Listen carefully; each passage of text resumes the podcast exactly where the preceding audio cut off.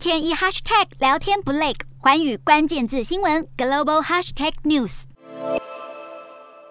五岁以下的儿童至今仍没有疫苗可以接种，让各国家长是心急如焚。现在终于出现好消息，辉瑞 BNT 已经向美国食品药物管理局提出批准申请，而且最快六月二十一号就能开始为幼儿接种。美国药厂辉瑞和德国生技公司伙伴 BNT 针对五岁以下儿童推出幼儿新冠疫苗，配方是可以接种三剂剂量较低三维克版本的新冠疫苗，而他们的对手莫德纳也推出了两剂疫苗的配方。FDA 预计在本月十五号的会议中讨论这两份申请书，一旦通过后，CDC 也会尽快提出建议，将会迅速启动幼儿接种计划。不过，也有报道指出，目前全球大部分的地区都还没有批准五岁以下幼儿接种新冠疫苗，而五岁到十一岁儿童的需求也一直处在低位。家长是否会让幼儿接种疫苗，安全性还是最大考量。